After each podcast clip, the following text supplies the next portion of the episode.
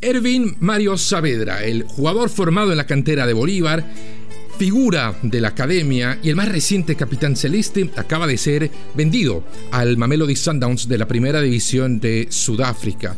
Después de una cuidadosa negociación, se aceptó la cifra de 800 mil dólares americanos por la ficha del jugador nacido en Oruro. La pregunta es, Bolívar, ¿hizo un buen negocio?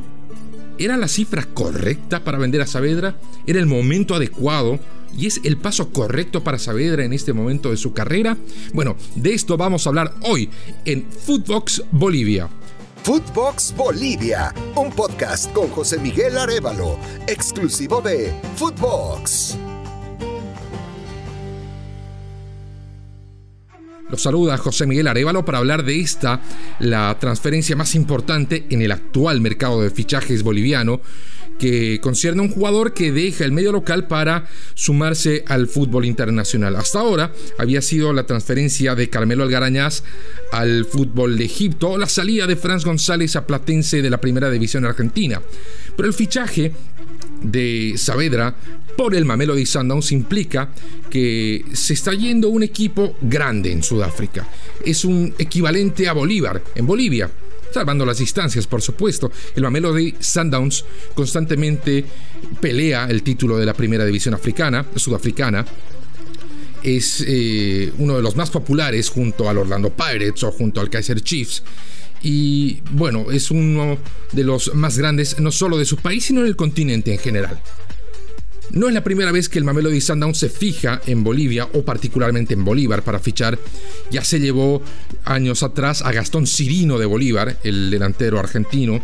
Se había llevado a José Alimesa desde Oriente Petrolero, el atacante venezolano, que acaba de regresar al fútbol boliviano ahora para jugar en Always Ready y estuvo cerca de llevarse a Leonel Justiniano, allá por el 2019, cuando había una clara ruptura en el vestuario de Bolívar, comandado por César Vigevani, y era muy recordada esa pugna entre técnico y algunas figuras, entre ellas Leonel Justiniano, que a voz en cuello prácticamente pedía su salida de Bolívar y hasta exteriorizó su inconformidad con el técnico con aquel gol que le anota Venezuela en la Copa América en la que se cubre un solo ojo. Bueno, Justiniano no concretó la llegada al Mamelody, terminó jugando en Wilstermann para un año después volver a Bolívar y Vigevani ya hace rato se había ido.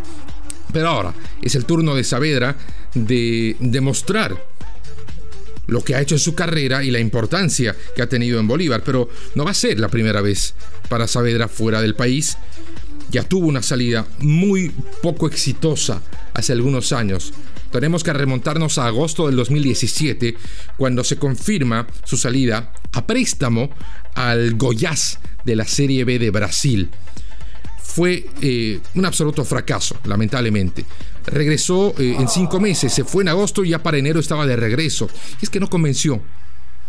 En lo futbolístico le pidieron mucho una entrega en la parte defensiva.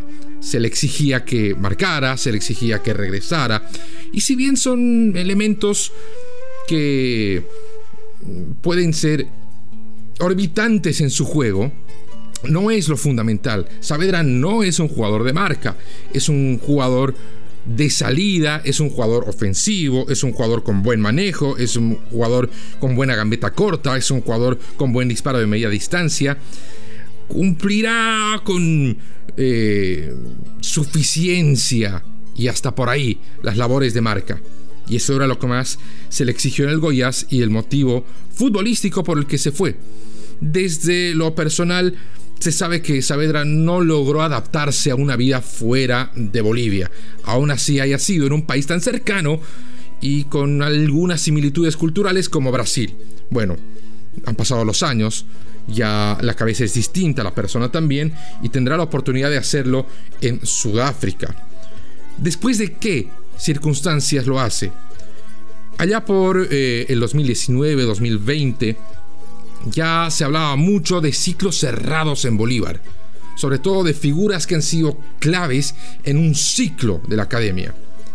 Particularmente el caso, primero, de Juan Miguel Callejón, y segundo, con mucha más relevancia y repercusión, el de Juan Carlos Arce. El conejo se va de Bolívar el 2020 para sumarse a Always Ready en un fichaje que tuvo mucha, mucha repercusión y dejó muchas secuelas. Porque eh, a ejecución de Javier Recio, entonces director deportivo, se reestructura el vestuario de Bolívar, buscando dejar de lado a, los pesos más pesados. Y entre ellos, por supuesto, estaba quien era el capitán y referente, el Conejo Arce. La pregunta fue quién asumiría la capitanía. Estaba todavía Luis Matraca Gutiérrez, que sin ser un titular habitual, heredó el cintillo de capitán. Apareció la figura de Alex Granel, también causando mucha controversia. Un jugador español de la misma nacionalidad de Recio, que llegó del Granada, que se dice su cifra es de las más altas dentro de la planilla de Bolívar, antes incluso de ser registrado para jugar en Bolivia, que había dicho que no le temía a ser capitán de Bolívar. Más adelante con sus actuaciones, que no necesariamente marcaron una diferencia diametral en el funcionamiento de Bolívar o en el propio fútbol boliviano, esas declaraciones, bueno, pues cayeron mal en la hinchada. Un jugador que no se había ganado al público y ni siquiera era titular indiscutible y hablaba de ser capitán. Por lo que el darle el cintillo a Ervin Saavedra era natural. Formado en la cantera, con partidos importantes, con eh, hasta un paso por el fútbol internacional y de regreso al equipo, tenía que ser el capitán. Había debutado en 2014, ya estaba más de seis años en el club, tenía que ser el capitán. Bueno, termina recibiendo el cintillo de capitán particularmente en la temporada 2021. Su juego no marca un destaque alto, no marca los puntos más altos de su carrera, tampoco marca los puntos más bajos. Dicho de otro modo, fue una temporada más para Saavedra. Y eso, cuando se lleva el cintillo de capitán, no necesariamente es bien recibido. Aún así, sea un jugador de la casa. Porque más allá de lo que ofrece en el juego, también hay atributos de liderazgo que si Saavedra los tuviera, no los ha demostrado. No ha demostrado ser el referente, no ha demostrado ser el líder, no ha demostrado ser el caudillo de un equipo que busca constantemente ser campeón boliviano y que está entre sus obligaciones implícitas el ser eh, de los mejores bolivianos en copas internacionales. Saavedra no expresó ese liderazgo. Y todo apunta a que fue eso lo que estableció primero que no se rechazara de manera eh, tajante la posibilidad de venderlo. Y segundo, que se aceptara la cifra de 800 mil dólares. Ahora, se dirán, 800 mil dólares no es una cifra despreciable. Claro que no. Pero, si nos remontamos a lo que ocurría hace algunos años, para ser precisos, a mediados del 2019, en esa etapa de Vigevani, cuando habían conflictos en vestuario, recopilamos las palabras de su padre y representante, Mario Saavedra, que decía que el contrato de Ervin había sido blindado y la cláusula de rescisión con la que firmó una extensión hasta el 2023, 2.5 millones de dólares, dista mucho de 800 mil. Pero ¿qué pasa? Ya Saavedra está cerca de cumplir 26 años, ha tenido sus mejores momentos en Bolívar, ha tenido buenos partidos en la selección boliviana, pero diera la impresión de que todavía, por sus propias actuaciones, basados en lo que él mismo ha ofrecido, todavía tiene más por ofrecer o todavía puede jugar mejor. ¿Se habrá encontrado en una zona de confort? ¿Se habrá eh, acomodado en lo que ofrece el fútbol boliviano? Muchos expertos, exjugadores, aseveran que el fútbol boliviano ofrece demasiadas comodidades para los futbolistas y que es una de las razones por la que el jugador boliviano no sale fuera de su país, porque tiene sueldos eh, competitivos hasta con el contexto internacional, particularmente en clubes como Bolívar. Pero eh, al salir del país, bueno, deja de gozar de todas las comodidades que implica el estar cerca de la familia, estar cerca de casa, estar cerca de los seres queridos. Bueno, es un paso que lo tiene que dar cualquier futbolista que quiera precisamente dar un paso o cuando no un salto en su carrera, hablando no profesionalmente.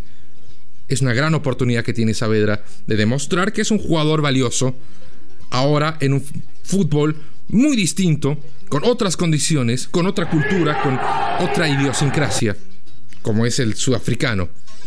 algunas similitudes existen con la mentalidad boliviana, pero es otra parte del mundo. ¿Es el precio correcto? Bueno, si nos basamos en la más reciente negociación de Bolívar por Roberto Carlos Fernández, un jugador que eh, es lateral izquierdo, que llegó al club hace poco y por el que el Atlético Nacional de Colombia le ofreció 600 mil dólares, 200 mil menos que Saavedra, pero solo por el 50% del pase, bueno, no hay que analizar mucho para darse cuenta que Bolívar ya veía un ciclo cerrado con Ervin Saavedra. Por supuesto, rechazaron la oferta del Atlético Nacional, Roberto Fernández se queda en Bolívar, pero bueno, Saavedra ya hizo las maletas, terminará la doble fecha de las eliminatorias y emprenderá viaje rumbo a Pretoria. ¿Hizo un buen negocio Bolívar? Todo parece indicar que sí.